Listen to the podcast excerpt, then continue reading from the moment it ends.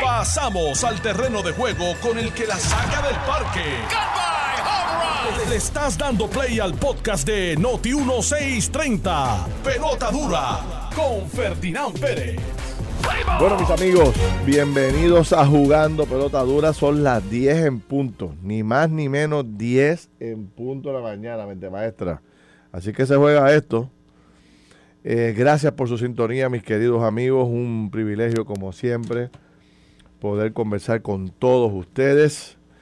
Eh, este es Noti 1630, la número uno de las emisoras en Puerto Rico, fiscalizando en Puerto Rico. Ya estamos de 10 a 12 del mediodía. Recuerde que no solamente nos puede escuchar, sino que usted puede también participar. Y esto ponemos las redes de tanto de Noti1 como de Jugando Pautadura a la disposición de ustedes para que eh, se incorporen, participen y hagan sus análisis correspondientes a todo lo que ¿verdad? Este, se discute y se está desarrollando en Puerto Rico. Aquí está. Ah, también se puede escuchar por el 94.3 FM Ahí también eh, pueden obtener eh, la, señal para conectarse con nosotros y, participar esta... Sí, creo que sí. Aquí está José Rica Elvira ahí dando instrucciones. Bueno, eh, aquí está nada más y nada menos que la licenciada Mardeli Jusino. Mardeli, ¿cómo estás? Buenos Buen día. días, buenos días a ti, buenos días a todos los que nos sintonizan. Oye, Oye, que también la gente que nos está escuchando, y si tiene familiares en Estados Unidos, es bueno recordarle que pueden conectarse a través del Facebook Live y también a través de Notino 630 por internet, nos puede escuchar. Y así se entera, ¿verdad? Y está al día de lo que está pasando acá en Puerto Rico, porque sabemos que los, los, los hermanos puertorriqueños que viven en Florida, en Nueva York, en Texas, es más, hasta fuera de, si usted tiene un familiar en Francia, dígale que puede sintonizarnos y conectarse por acá. Eso es así. Y ver lo que está pasando y usted se entera de todo lo que está pasando en Puerto Rico. Bueno, tenemos muchos temas, pero yo tengo que arrancar eh, felicitándote. Eh, Mardeli Jusino y el compañero Denis Rivera, de allá de, la, de, de Tele 11, las noticias, jugando pautadura, recibieron este fin de semana por parte del Overseas Press Club el premio a la excelencia periodística por el reportaje investigativo que preparó Mardeli Jusino, que se llama que se llama Gigantesca Omisión. Ya con ese título ustedes se imaginan de quién estamos hablando. Eh, hicieron que Jugando Pelotadura fuese el único programa que fuera de los departamentos de noticias obtuviera tan importante distinción y por eso es que estamos tan contentos y felicitando a, nuestra compañera Mardel Jusino, que te vi allí todo sonrisa, te veía este, extremadamente alegre esa noche allí en el Overseas. Estábamos bien, bien, bien contentos. Eh, y queremos también reconocer al editor José Caballero. José Caballero. Que contribuyó y fue una parte importante también en esa pieza. Estábamos todos bien contentos. ¿De qué trataba ese reportaje para un poco eh, refrescarle la memoria a la gente, no? Pues mira, eh, ese reportaje eh, comienza cuando escuchamos una entrevista que se hizo aquí, en Noti1, a la representante del Movimiento Victoria Ciudadana, Mariana Nogales, hablando sobre una serie de, de, propiedades que ella tenía en Humacao. Eso pues levantó nuestra curiosidad periodística y entonces nosotros hicimos un análisis de las propiedades que estaban tanto a su nombre como a nombre de la corporación que ella tuvo hasta aproximadamente agosto del año pasado, si la memoria no me falla, cuando transfiere todo a su a su a un familiar. Y hicimos un estudio en el registro de la propiedad, o sea, nos metimos al registro de la propiedad a analizar todas esas propiedades que, que ella tenía y develamos obviamente que eh, la información que el, público no conocía eh, pues que su, su caudal o sus activos al momento verdad de ella aspirar y ser electa era mayor a lo que realmente se pensaba. Eso provocó que ella tuviera ¿verdad? que admitir una serie de cosas en una conferencia de prensa. Hubo unas eh, sanciones pecuniarias económicas en la, en la Cámara, en la Comisión de Ética, y se le añaden una serie de, de quejas o, o, querella o planteamiento, como se le llama ante la Comisión, ante la Oficina de Ética Gubernamental, que termina en una investigación que está activa todavía en el panel del fiscal especial independiente. De hecho, nosotros eh, confirmamos hace unos días que se pidió prórroga, Ferdinand, para culminar esa investigación. El, panel tiene tres meses. El FEI. Esos tres meses vencieron hace poco.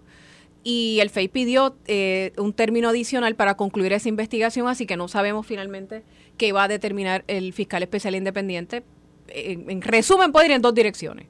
O se le determina radicar cargo o no se le radican cargo. O sea, se le encuentra razones o causas suficientes como para ir a un tribunal o no. Y eso lo sabremos ya próximamente, antes de que termine el año deberíamos ya saberlo. Ahora, eh, eh, creo que los jueces, o sea, los jueces de, este tipo de premios que trabajan en el Overseas Press Club, hicieron un reconocimiento en el sentido de que este reportaje investigativo preparado por ti y que se transmitió este pues, jugando pelotadura, estuvimos como una semana dándole continuidad al tema.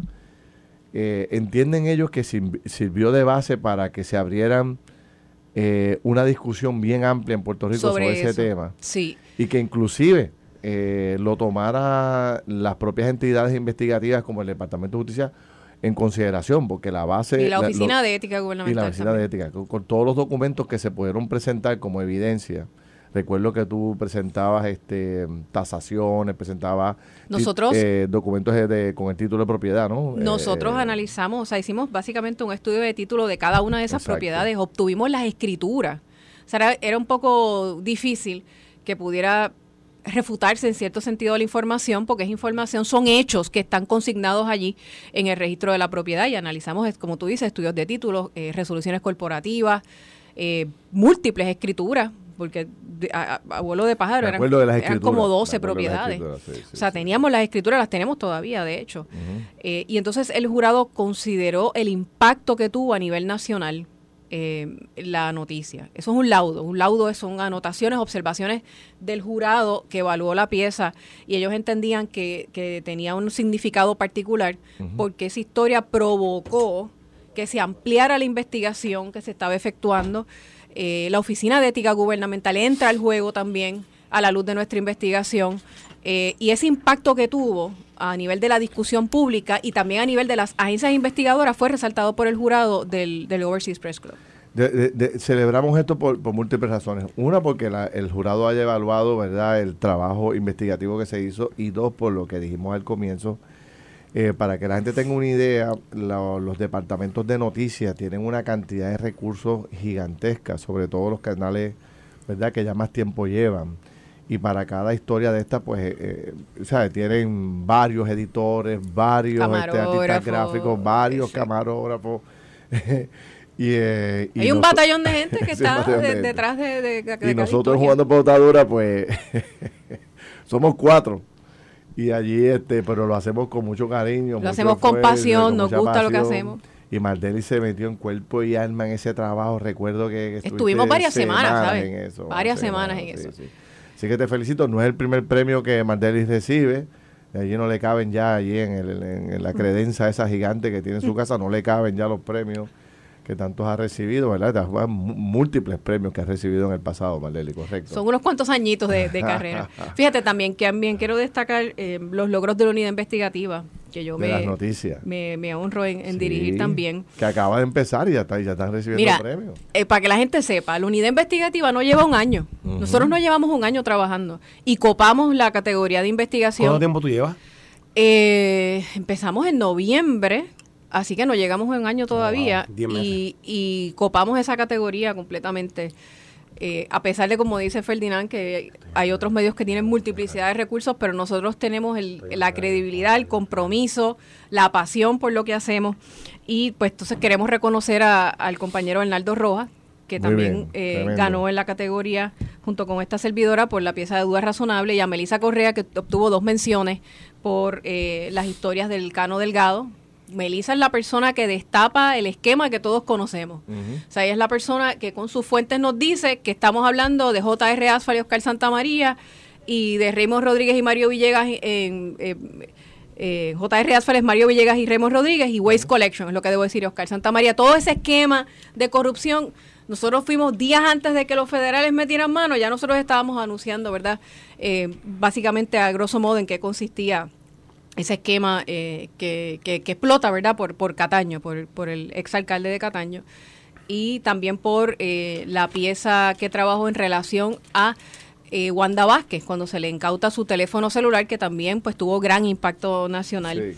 Eh, así que nos sentimos bien contentos con los premios y las menciones que obtuvimos en, en, el Departamento de Noticias. En ese reportaje sobre el celular, recuerdo a Tatiana eh, eh, entrevistado, tratando de entrevistar a, a la gobernadora saliendo de la vista de confirmación de su esposo del Capitolio.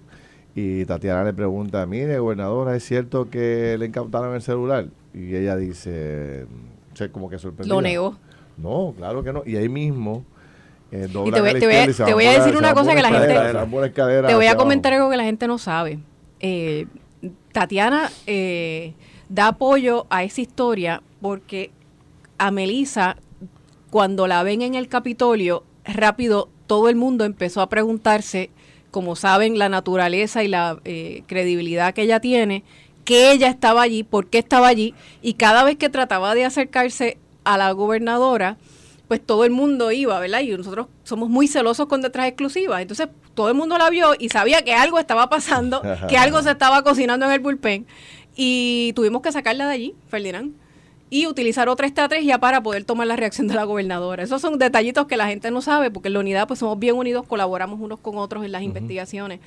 Y, eso fue lo que pasó ese día. Por eso es que eh, Tatiana hace la pregunta y, y no la hace Melissa a pesar de que la información la recibe, la recibe Melissa Correa. Bueno, pues Marteli, a ti, a toda la gente que trabajó en estos reportajes, felicitaciones, tremendo. Hoy allá en Jugando Pelota Dura, eh, lo, volveremos a repetir, ¿verdad? Para que la gente lo recuerde. Y felicidades a Débora Martorell, que tuvo un premio especial por periodismo ecológico, a Manuel Crespo también, tuvo varias menciones por los trabajos. Eh, Muy bueno. A todos los que de alguna forma u otra salieron, ¿verdad? Este premiado. Correcto. Felicitaciones.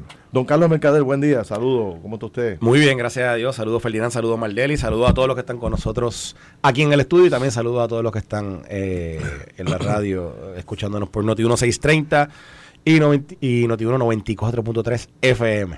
Eh, también los que están en las redes sociales. Estoy un poquito afónico hoy, pero estamos, estamos vivos. Intenso, estuvo intenso. Estamos vivos, estamos vivos, estamos vivos. Eh. Mira, yo quería traer un tema rápido a colación, que, que esto cuando yo lo leí, a mí este, me llena de tantas interrogantes. Y ustedes son abogados y si conseguimos un recurso que estoy buscando, lo incorporamos a la discusión es esto, esto que sucedió este fin de semana, eh, donde muere un guardia de seguridad a manos de un delincuente en el distrito T-Mobile. Están celebrando el primer año. Eh, dice la nota periodística de Miguel Rivera Puy en el periódico El Vocero que este señor de nombre Joan eh, Joaquín Cruz Jiménez eh, tuvo un incidente, como una discusión dentro del Coca-Cola Music Hall y empujó a una persona, empujó a una pareja. Y entonces un grupo de guardias de seguridad rápido intervinieron con él y eh, terminan expulsando eh, a este señor, Cruz Jiménez, de 46 años, o sea, un chamaco joven, de 46 años, lo terminan expulsando del lugar. Este joven con, un con una historia que voy a poner ahora, la historia el criminal de este joven. Eh, va al carro, busca un puñal y entra sigilosamente otra vez a la actividad y llega donde el guardia de seguridad y le mete un puñal por el lado izquierdo del cuello. Y básicamente le destroza toda esa área ahí con un puñal y el oficial de 33 años fallece en el hospital. Esta mañana Normando entrevistó al, al, coronel Haddock, un poco eh, tratando de conocer qué ocurrió allí. Vamos a, vamos a escuchar esa historia para, para ver el análisis de ustedes del expediente criminal de este señor, porque tengo preguntas que quiero hacer sobre el particular, a ver si conseguimos contestación. E invito a los profesionales de, de, ¿verdad? de las leyes en Puerto Rico a que si quieren compartir ex jueces y ex fiscales o fiscales sobre este tema porque lo, esto, se va a poner caliente. Le radicaron ayer este, cuatro cargos, asesinato en primer grado, la tentativa de asesinato porque intentó hacer lo mismo con el otro guardia de seguridad Oquendo, se le radicó la ley de armas y la resistencia u obstrucción a la autoridad pública y le fijaron la juez, honorable juez Prenda Sala, le, le fijó una fianza de 300 mil. Estos casos, ¿verdad? Fueron radicados por el fiscal Ángel García. Haddock, ¿tenía récord criminal Joaquín? Un extenso récord criminal por ley de armas. Este, estamos hablando del año 95, en el 97 en el 2000, en el 2011, en el 2015 y en el 2019. Y a nivel federal tenía casos por droga convictos en 1998. Haddock, ¿y como una persona como esa estaba en la calle? Estamos hablando, ¿verdad? Que eh, él cumplió por todos esos delitos. Lamentablemente estaba en la calle. Fíjate que yo conté seis casos, seis, de, acusado en seis ocasiones de, de, por violaciones a la ley de armas. Siete, desde el 1995 hasta el 2019, o sea, hasta, los otros días. 95, 97, 2000, 2011, 2015, 2019 y entonces a nivel federal 1998. Exactamente. Entonces, la pregunta de Normando es la misma que me hago yo, que, se, hace, todo, Puerto Rico. ¿Cómo es que este tipo con este historial delictivo está en la calle? De hecho, corríjanme ustedes o los que nos están escuchando. Si yo no recuerdo mal, eh, la, ¿cómo se dice? La penalidad por tú tener un arma de fuego, o sea, por las penalidades por armas de fuego son de 25 años.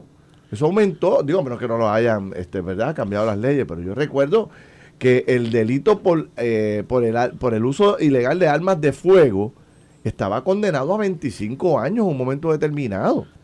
¿Qué fue? ¿Que se han cambiado las leyes? ¿Se suavizaron las leyes?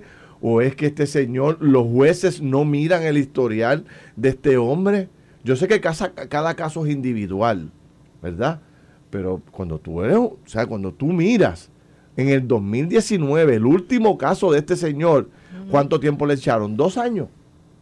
Porque ya, en el, porque ya estamos en el 2022 y él estaba en un concierto metido en el, en el centro de convenciones. Hay que mirar una multiplicidad de factores aquí, o sea, porque a lo mejor a ti te acusan de ley de almas y después negocias con el fiscal y se te reclasifica el delito por un delito menor incluido. lo que pasa es que la reincidencia, si son si son reincidencias. Pero hay que ver la naturaleza de esos delitos. porque... Y la reincidencia, ¿a dónde llega? Eso, eso, eso es súper importante. O sea, yo siempre he escuchado a los jueces cuando van a, a sentenciar pues mira, vamos a dar esta sentencia porque es, la primera vez que usted está envuelto en algún tipo de actividad criminal. Pero cuando usted tiene el expediente, este señor, y tiene siete casos, más el caso federal por droga, ¿cuánto tiempo le dieron en el 2019? ¿Qué? ¿Seis meses? ¿Un año? No se sabe realmente y hay que ver. o sea, si, si, si, si por las convicciones previas podían tomar en consideración los delitos. Acuérdate que una vez, una vez este, sabrá Dios, digo, es que es, que especular, pero puede ser que hayan en algún momento le hayan limpiado el récord, puede ser que no, dependiendo. con siete, pues no sé, no sé, no sé. Cumples, uno tras el otro. Pues cuando tú cumples, no sé, estamos, no, lo pueden, no lo pueden usar como agravante, no sé, es que no sé, habría dame la fecha de nuevo, dame la fecha de habría nuevo. Que ver. 1995. 95 97. ok, espérate, suave, dos, años después vuelve a delinquir, dale. No, si lo tiene, después del 97, en el 98, 98 dice otro año un caso de droga federal. Ajá. Después del 98 pasaron dos años y en el 2000 tiene otro caso. O el 2000, otro caso. Aquí se enfrió un poquito porque si el próximo fue en el 2011, pues se enfrió. Pues cumplió 10 años. Ahí cumplió 10 años en el 2000, que dijo que fue lo que dijo Haddock. Y en el tuvo 10 años 10 años preso. Y, y sale en el 2011. Y 2015 vuelve otra vez. Vuelve y delinque en el 2015. Y después 2019. 2019. Y 2019. Importante sería saber que, que, cuál, fue el delito del 2019 y del 2015. El de 2015 porque estuvo cuatro años sin delinquir, quizás también estuvo en la cárcel de nuevo. Y, si, Ya, y si ya fue sentenciado por ese del 2019, porque dependiendo de la fecha del 2000, ponle que hubiese, y estamos especulando aquí, ponle que fue a final de año, empezó la pandemia, se atrasaron los procesos, no sé. Ah, eso pudiera ser verdad. Sí, sí, es, que, es que Puede ser tantas cosas. Esto es muy especulativo. Pueden ser eh, tantas cosas, pero sin, sin, sin duda merece un análisis más profundo con la información, eh, con información más detallada de la naturaleza de los delitos, los cargos. Finalmente la convicción fue por qué cargo. O sea, son muchas preguntas. Hay gente, hay gente preguntando de, que, de quién estamos hablando. Estamos hablando de eh, este asesinato que se cometió en el distrito del Centro de Convenciones, específicamente en el, en el Coca-Cola Music Hall, donde este señor Joaquín Cruz Jiménez, a eso de las diez y media de la noche, tienen que intervenir con él porque forma una especie de pelea con otra pareja los guardias de seguridad los sacan del centro de convenciones. Del distrito, del distrito. Del distrito, perdón, del distrito. Y entonces eh, él va a su carro, busca un puñal y regresa con él y dice la historia de, Miguel Rivera que él sigilosamente busca cómo evadir la seguridad, llega hasta donde está el guardia, lo coge desprevenido y le mete un puñalazo en, el cuello. En el, o sea, lo mató automáticamente. Este, y, después, y después, ¿viste, ¿viste cómo lo capturaron? No, no, dice la historia que intentó matar a otro guardia de seguridad que había con el mismo puñal y no pudo. Se llegó, llegó hasta el carro. Esa es la parte que tú quieres Esa es la parte, sí, sí, porque es que yo leí esto ayer. Ajá. Que él viene, se va para el carro, Ajá. se monta en el carro y los otros, los, los demás guardias de seguridad se van detrás de él. Y cuando él se monta en su pick-up, de momento vienen los guardias de seguridad del, del sitio y entonces le explotan las gomas. Y en eso llega, ellos ¿verdad? Logran, logran detenerlo y llega la policía y pam, ahí lo cogen. Sí. O sea, porque este fueron, tipo- fueron los mismos guardias de este seguridad de- es- del, Claro. del distrito. Este tipo es un peligro, o sea, un tipo violento, peligroso. ¿Cómo es que este Y- tipo, después de siete delitos, está en la calle? Y este que- tipo tiene, un tiene que tener un expediente terrible de abuso, de agresiones. ¿Cómo es que los jueces no toman esto en consideración a la hora de poder sentenciar a este tipo? Este tipo no podía estar en la calle.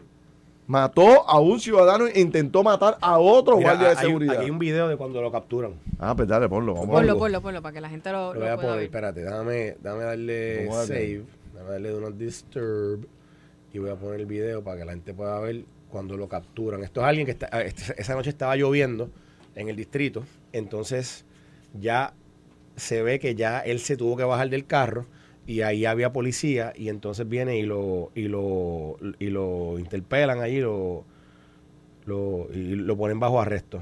Este, déjame si tiene sonido, porque no sé si tiene sonido. Sí, tiene sonido. Ok, ahí voy. Ahí va, para la gente que está por Facebook Live, lo voy a poner aquí en las cámaras para que puedan ver. Van a ver la intervención entre los guardias de seguridad del distrito y la policía de Puerto Rico cuando, cuando lo detienen. Ahí está. Ahí estaba viendo el video. Ahí, ahí ve, ahí, el hombre cae al piso. Y ahí están, obviamente ahí está la gente, la gente ni sabe lo que está pasando, pero esa es la intervención completa cuando finalmente ya lo ponen bajo arresto. Ahí al hombre. Un tipo peligrosísimo. Y ahí, ahí cuánta cantidad de, de- de seguridad había del, del distrito. Míralo aquí para que tú lo veas rápido, para que lo es, es corto, no es muy largo. Míralo ahí. Sí. Ahí, pero para que tú puedas narrar. Esto bajo un aguacero. O sea, Aguacero, un sí. Hay alguien que está grabando en el, en el Sí, estacionamiento. Cuando, cuando le explotaron las gomas al carro, que no pudo salir, él sale, él, él se baja del carro y ahí lo Sí. O sea, lo que estamos hablando de una persona sumamente violenta, bien peligrosa. Ahí, lo- ahí ahora la gente lo está, lo está viendo ahora en vivo el, el, el video. Fíjate que eh, en, a este hombre lo- le- ni siquiera esto no había ocurrido nada grave. Simplemente era una especie de controversia dentro del salón de Coca-Cola Music Hall, un concierto que había. Y la policía interviene rápido y lo logra sacar antes de que esto escalara y se formara una pelea. otra- Ni siquiera se había formado una pelea. Era había una controversia entre ellos, estaba empezando a escalar la controversia. La policía interviene, lo saca del salón. Y este señor, simplemente por ese suceso, Mira va al carro, busca un puñal, se lo echa encima, busca la forma de cómo evadir y llega hasta donde este guardia y por la espalda le mete una puñalada en el cuello. 33 años tenía este guardia de seguridad. Y trató de matar a otro. O sea, es una persona sumamente peligrosa. Y- y tu por ahí cambiando tu- con su respeto. Tu planteamiento y tu preocupación es la misma de la mayoría de la ciudadanía. O sea, esta persona eh, evidentemente tiene una conducta totalmente antisocial, eh, tiene un historial delictivo, no conocemos los detalles precisos, pero tiene un historial delictivo, es un peligro para el resto de la ciudadanía y entonces la pregunta que uno tiene que hacerse, independientemente del marco jurídico, porque a lo mejor el marco jurídico que tenemos permitió que esto ocurriera, pues entonces la pregunta que tenemos que hacer no es si eso es lo que queremos o si tenemos que volver a la legislatura a atender esos detalles, porque muchas veces los jueces y las juezas no tienen esa discreción, ellos tienen que seguir unas reglas de juego y entonces tienen las manos atadas. Pues que nos digan. Y la bola está en la cancha entonces de la legislatura, pero de nuevo, hay que ver bien ese expediente criminal. Pero ¿qué piensa la gente? Contra, por no decir otra palabra, Sí. tiene que morir alguien para sacar este tipo de circulación.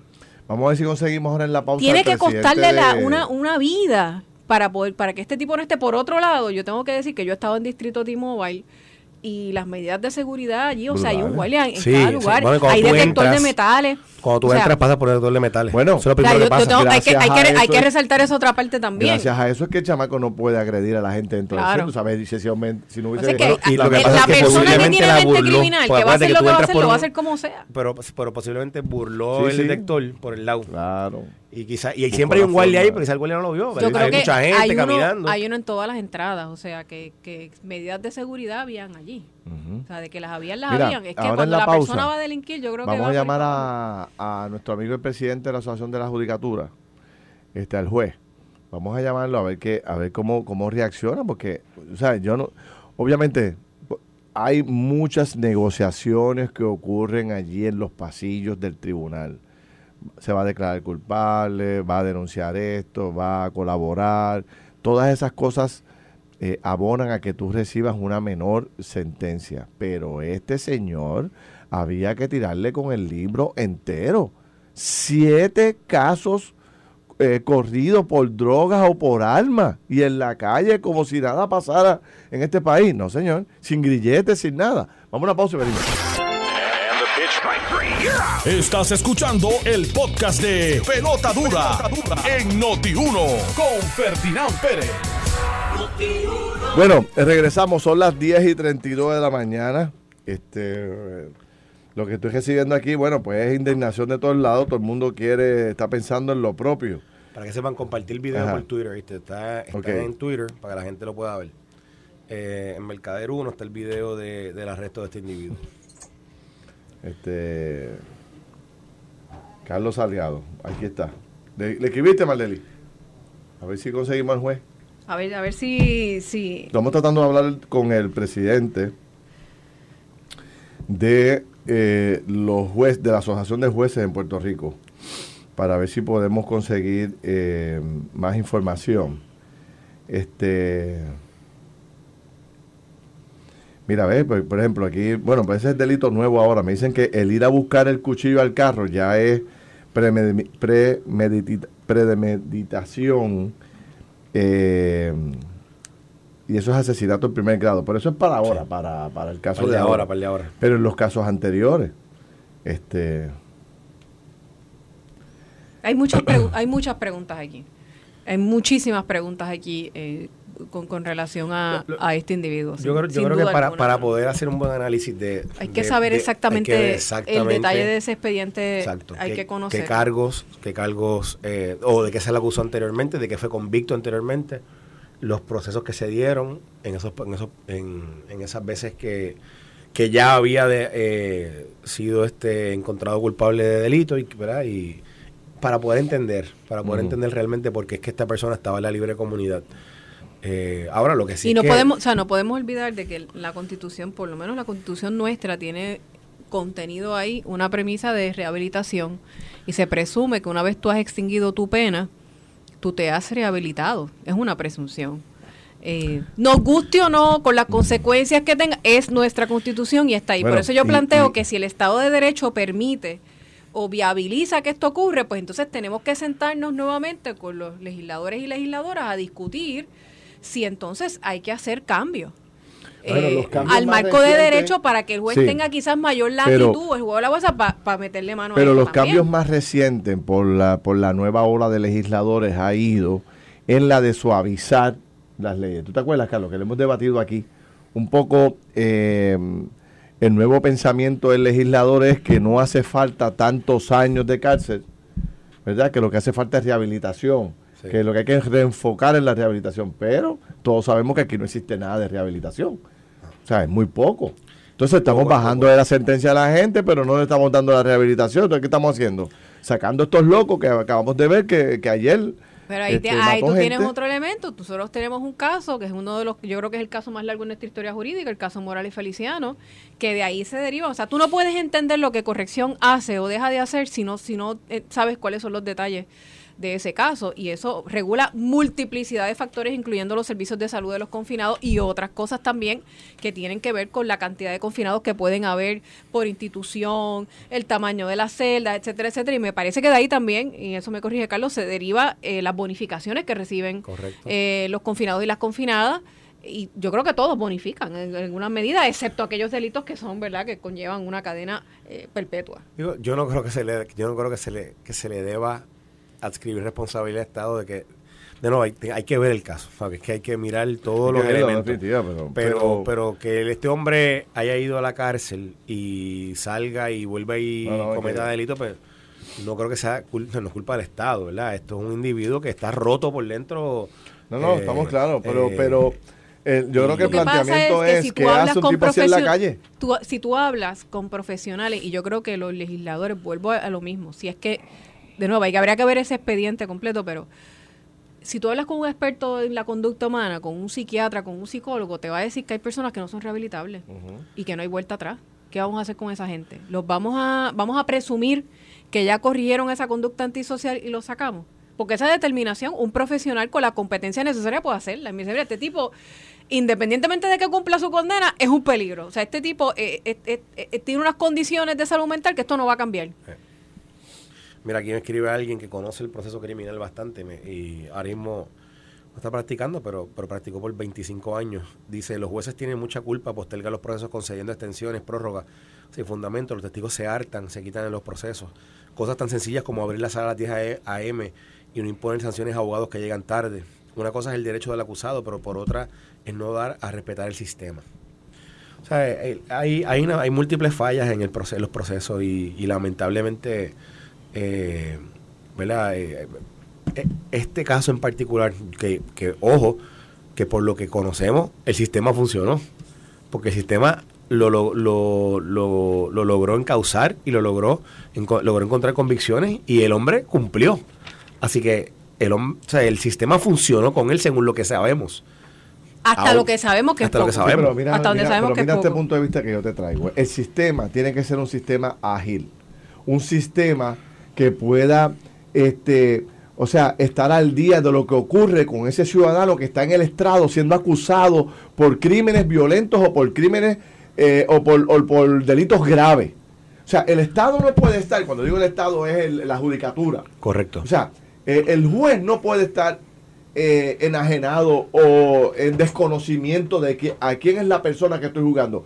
Es correcto que tengo que juzgarlo por el caso que es, no por los anteriores. Sí. Pero cuando yo veo... Pero el esos son, esos son expediente- agravantes, son agravantes. eso yo le mire señora, aquí se le han dado ya cuatro oportunidades. Oportunidades, seguro. En aquella del 2010, usted debió haberse sentenciado a 20 años y le dimos 10. Y usted volvió a fallar en el 2015, en el 2017, en el 2019. Pues mire, se acabó el Sí, evento. ya, no hay más nada, no hay más oportunidades, Por ¿verdad? eso hay que sentenciarlo con todo el peso de la ley. No más consideraciones con este bandido. Sí. Tú sabes. Yo, yo entiendo tu punto, Ferdinand, pero de- yo insisto, o sea, yo hay que ver hay que ver ese detalle, pero yo pienso que muchas veces los jueces y las juezas que por los cánones de ética judicial no se pueden expresar así, yo sé que muchos reventarían y quisieran eh, tenemos que mirarlos y juzgarlos por las decisiones que toman desde el estrado, porque yo no puedo llamar a un juez en funciones aquí, excepto ¿verdad? el representante de, los de, los de, de la rama, de los jueces, debo decir, de la asociación. Pero a veces tienen las manos atadas Hay también. un- hay O sea, ¿qué, qué tú vas a hacer? Si, si la ley, o sea, tú juras como juez o jueza y tú tienes que seguir el, al pie de la letra lo que dice la ley. Y la ley te dice que por el caso Y, el máximo son cinco años. ¿Qué rayos va a hacer el juez? Pues ponerle los... O sea, no puede pasarse de ahí.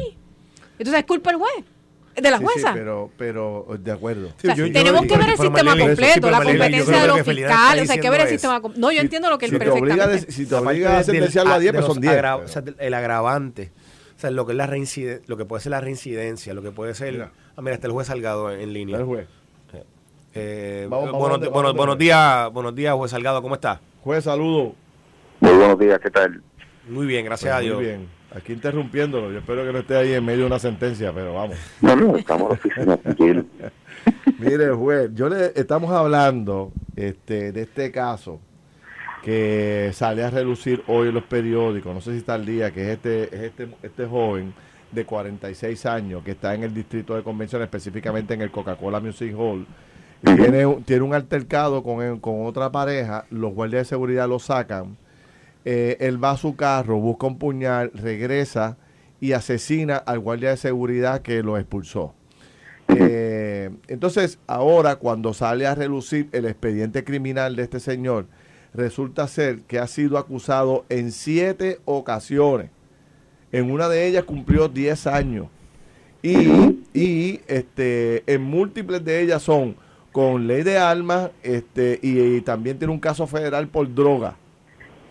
Y entonces el último caso que tuvo fue en el 2019. 19. sí. Y la pregunta que nos hacemos, juez, para que usted nos oriente es, Si usted está en el estrado y le traen a una persona con un expediente de esta naturaleza y tiene un nuevo expediente, una nueva acusación en el 2019, ¿cuánto pesan los delitos anteriores a ese nuevo delito que, que lo están juzgando en el 2019? Bien, vamos a empezar con que el delito del 2019, si hubiese estado pendiente al momento de que lo detienen ahora o lo tuviese enfrente, no hay una convicción en ese delito. Está acusado por ese delito. Por lo tanto, en ese Está delito viendo todavía se le presume inocente. Exacto. Sí, sí, pues, exacto, porque está, está viendo el proceso de esa nueva acusación. Eh, también entonces está esta otra situación. El Departamento de Justicia tiene que ser muy puntilloso y, cu- y cuidadoso cuando pase la vista preliminar de cuando preparan el pliego acusatorio, Ajá. tiene que alegarse en la acusación la reincidencia. Porque si no está alegada en la acusación, no se puede tomar en consideración como un elemento para incrementar la pena en su momento si resulta convicto del delito por el cual se le está procesando. Ok, perfecto, pero la reincidencia es importante para el juez. Bueno, de, eh, que sea importante o no, para el delito que se está atendiendo en el momento, no. Porque yo tengo que eh, juzgar Sí, el bueno, delito bueno, sí, sí, sí, sí, pero, pero, pero, pero, juez, sí, sí, es verdad. exacto, usted tiene razón. Ahora, ahora, lo- el- lo- los hechos o se desprenden de la información pública. En el 2019 hay una convicción. En el momento de esa convicción del 2019, don- eh, donde se le acusó ¿verdad? criminalmente de, de- de haber violado la ley, eh, cuando se va a sentenciar sobre esa convicción de ese delito, yo creo que esa es la pregunta. ¿Se toma en consideración la posible reincidencia o el, o el, el, expediente criminal que ha tenido esta persona?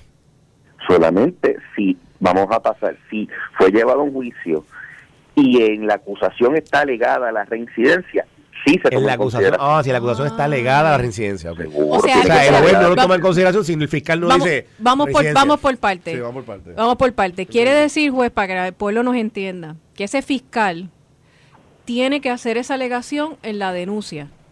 En- Sí, en la denuncia o en la acusación. En la donde, donde acusación. vale, donde vale para la sentencia es en la acusación.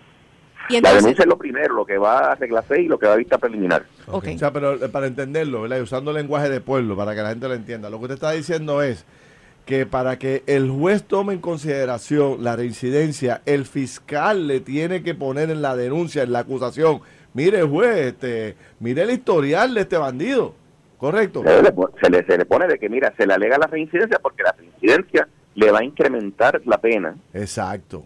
Por eso, pero en una vista de sentencia, en una vista de sentencia, cuando las partes eh, recomiendan o, o- se expresan sobre la sentencia, también obviamente es obligación del fiscal quizás hacer referencia al récord criminal de este individuo o eso no es algo que, que es permitido.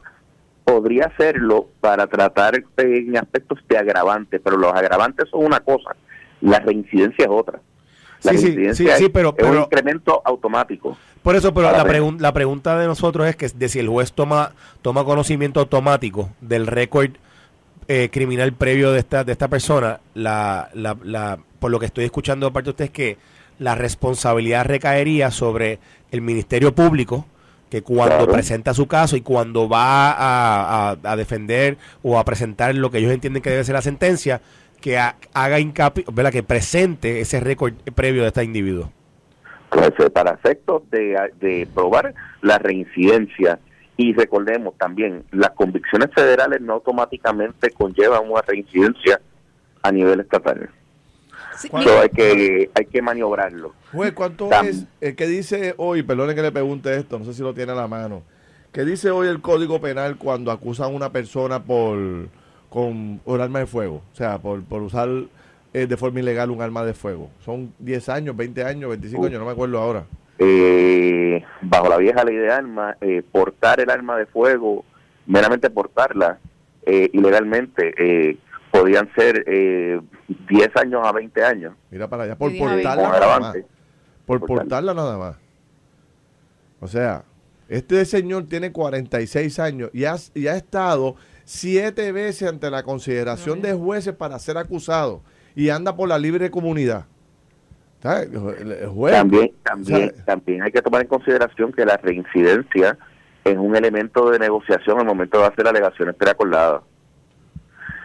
Si no sabemos también en ese caso del 2019 de qué forma se dispuso y podría haber estado alegada la reincidencia, pero como parte de una alegación preacordada, el diputado puede decir, cuando está haciendo la alegación, puede decir, pues yo hago alegación de culpabilidad, eh, si el fiscal me retira la reincidencia. Ah, porque Y pueden pasar. eso sí, eso todo, todo en una alegación Mi, mi, mi puede- pregunta, mi pregunta, juez, es si esa reincidencia no está alegada o si esa reincidencia se retira, ¿cuál es la latitud de un juez o de una jueza? ¿Cuál es la discreción? ¿Usted tiene las manos atadas si no tiene eso ahí cuando va a sentenciar? Bueno, es que lo que pasa es que si, si hace alegación de culpabilidad sin reincidencia, yo lo, yo me tengo que dejar llevar por la pena fija del delito. Entonces, el delito tiene una pena fija, una pena con atenuante y una pena con agravante. Si se ve el juicio en sus méritos y los, y los agravantes, eh, y es ante un jurado, los agravantes tienen que ir al jurado, No van al juez, no van al juez, a menos que sea por el Tribunal de Derecho. a menos que sea por tribunal O sea, de derecho. usted- que usted lo vea. Seguro. O sea, que usted vea en los periódicos, para que la gente me entienda, usted ve en los periódicos en la- eh, que esta persona tiene, si usted, aunque usted lo sabe, porque usted lo leyó, porque los jueces ven Facebook, ven redes, Seguro. usted, usted tiene las manos atadas y no puede hacer nada. No, Usted no puede hacer nada. Usted tiene que hacer lo que dice ese papel ahí, esa residencia Ay, no está alegada, pues usted tiene que sentenciar e imponer la pena Pero una según pregunta. lo que la ley le dice. Pero juez, mire, una, una, una- un asunto, o sea que, ¿verdad? Como parecería ser, y recuerda que aquí pues lo hablamos para entender el proceso, porque la mayoría, yo no soy abogado y la mayoría de la gente no entiende ese proceso, pero uno pensaría que el juez está consciente de todo lo que ocurre en nuestra sociedad, que está, que, que- que- que preside una sala ágil. Y me explico. De momento llega este señor acusado de asesinato. Y usted tiene el expediente de este señor. Y usted mira y dice, diablo, este señor lo acusaron en el 95, en el 2000, el 2010, 2015, 2017, 2019. Y, y eso no, eso no, no, no, el juez no lo toma en consideración. no, Ah, pues no puede sé, tomar eso yo- en consideración, Ferdinand. Yo, no sé, Entonces, pero entonces, entonces no lo estoy entonces no lo estoy presumiendo inocente. ¿Cómo es? ¿Cómo? Entonces no estoy presumiendo la inocencia del acusado hasta que se le demuestre lo contrario. No, no, pero está bien, No, pero, no, no, pero, pero- pero, pero- si se le encuentra culpable de ese exacto. caso. No, no, no, yo estoy hablando de que usted lo está, Ah, bueno, usted pero- lo está encontrando ahora y ahora lo encuentra si se culpable. encuentra culpable, si se encuentra, si es encontrado culpable Claro. y se va a imponer la pena, recuérdese que yo tengo una pena que el, el- el- la ley, el Código Penal o la ley especial que sea dispone una pena fija, una pena con atenuantes y una pena con agravantes. En la eventualidad de que se haya visto por el Tribunal de Derecho, el fiscal tiene que presentar prueba al tribunal sobre los agravantes que se que se están alegando que se desprenden de la comisión del delito. Y uno de los agravantes puede ser el expediente, el abultado expediente criminal que tenga. Y eso incrementa la pena en alguna forma, de acuerdo a, lo- a las disposiciones del código. Pero siempre se tiene que tomar en cuenta lo que se desprenda de la prueba presentada. No puedo, motu propio, yo decir, ah, tomo conocimiento de lo que está sucediendo a mi alrededor. No puede. En el proceso tiene que ser presentando la prueba el, el ente acusador, que es el Departamento de Justicia. O sea, que es el fiscal eh, quien tiene que hacer ese trabajo, presentárselo a usted y Sí. decirle, mire, juez, es- es- es- el- la- ese- esa tarea le corresponde al fiscal. Entonces, mire, lo primero que hace el fiscal cuando levanta un expediente en su oficina es sacar el reporte del sistema de justicia criminal eh, bajo el número de seguro social del arrestado detenido para ver si tiene antecedentes. Esa prueba, lo- esa, esa evidencia la obtiene el fiscal tan pronto empieza a levantar el expediente. O sea, no hay que hacer un proceso fuera de este mundo para obtener esa documentación. ¿Y cómo se puede Lo- explicar que este, que este señor haya estado siete veces ante el tribunal por sabemos. graves y esté en la calle nuevamente con tan solo 46 años? Pues si no, en pues, uno por- de los cargos, en uno de los cargos nada más, usted decía, por portar el arma ilegal, por portarla nada más, puede llegar hasta 20 años de sentencia. ¿Cómo es que caso- siete veces ese y no? Estuvo detenido, arrestado y procesado por ese caso. No sabemos si por ese caso fue que, por ese artículo fue que terminó siendo convicto. No sabemos si ese delito fue rebajado después a mera posesión de un arma de fuego o hasta posesión menos grave de arma de fuego en una negociación acordada. Entonces tenemos que hay cargos que tenían probatoria que fueron revocadas. Y una pregunta, juez. Una pregunta. Eh, el, el tema de la negociación con un eh, con un acusado de crimen eh, grave. grave. Grave. Porque a lo que voy, yo no tengo problemas con que, ¿verdad? Pues cogen una persona por primera vez delinquiendo, se llega a un acuerdo, se le reduzca la sentencia con el propósito de que el hombre aprenda la lección y regrese a la comunidad a servir. Pero en el caso de este señor que tiene siete, siete acusaciones. Convicciones previas. Convicciones previas. Yo le pregunto, eh, ¿el juez todavía puede permitir negociaciones de sentencia con este señor que se le reduzcan sentencias a pesar del, del historial que tiene? Recuérdese que la negociación como tal, puede haber dos tipos de negociaciones. El fiscal enmienda la acusación antes de que haga alegación de culpabilidad y eso es una petición del fiscal cuando es una recomendación de sentencia, luego de la alegación de culpabilidad, definitivamente, si es para una sentencia menor a la que indica la pena fija, pues entonces se tiene que tener la aprobación del, juez sentenciador. Pero para enmendar el pliego acusatorio, eso es la discreción del representante del pueblo de Puerto Rico en sala, que es el fiscal. Que es fiscal. O sea, independientemente del historial que tenga la persona, si el fiscal le, recomienda a usted una reducción de sentencia, usted tiene que tomarla en consideración. Pero no, no necesariamente no necesariamente la tiene que aceptar. No estoy obligado a No está obligado. Pero la mayoría de las veces la aceptan. Yo estoy obligado a sentenciarlo por la pena que indica el código. Sí.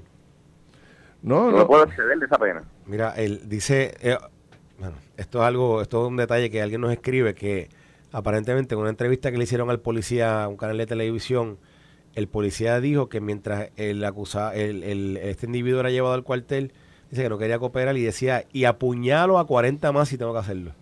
sí, o sea, que el hombre... El hombre vamos, vamos, estaba, vi eso, pero recordemos que no sabemos en qué punto si ya se le habían hecho las advertencias, si no se le habían hecho las advertencias, eso puede ser tomado.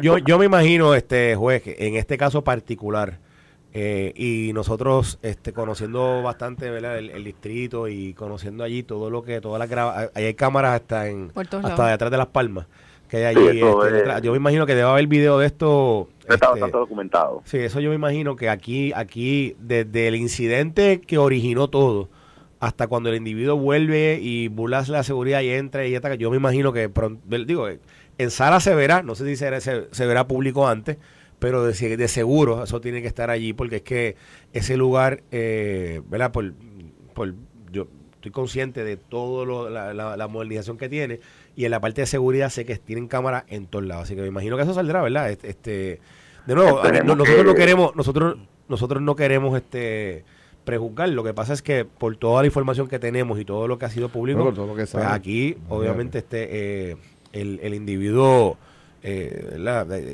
es obvio aquí el, el, lo, lo, que hizo un momento, lo que hizo de, de asesinar a esta persona, así que nada. Eh, después a ustedes les tocará juzgarlo, ¿verdad? Y le tocará el caso, pero... Pero es importante también que el país entienda los roles de cada quien en, la sala de un tribunal. ¿Cuál es el rol y cuál es el alcance del rol del juez o de la jueza? ¿Cuál es el rol del fiscal? ¿Cuál es el rol de, de la defensa? Y que en muchas ocasiones los jueces tienen discreción para unas cosas, pero no la tienen en todo.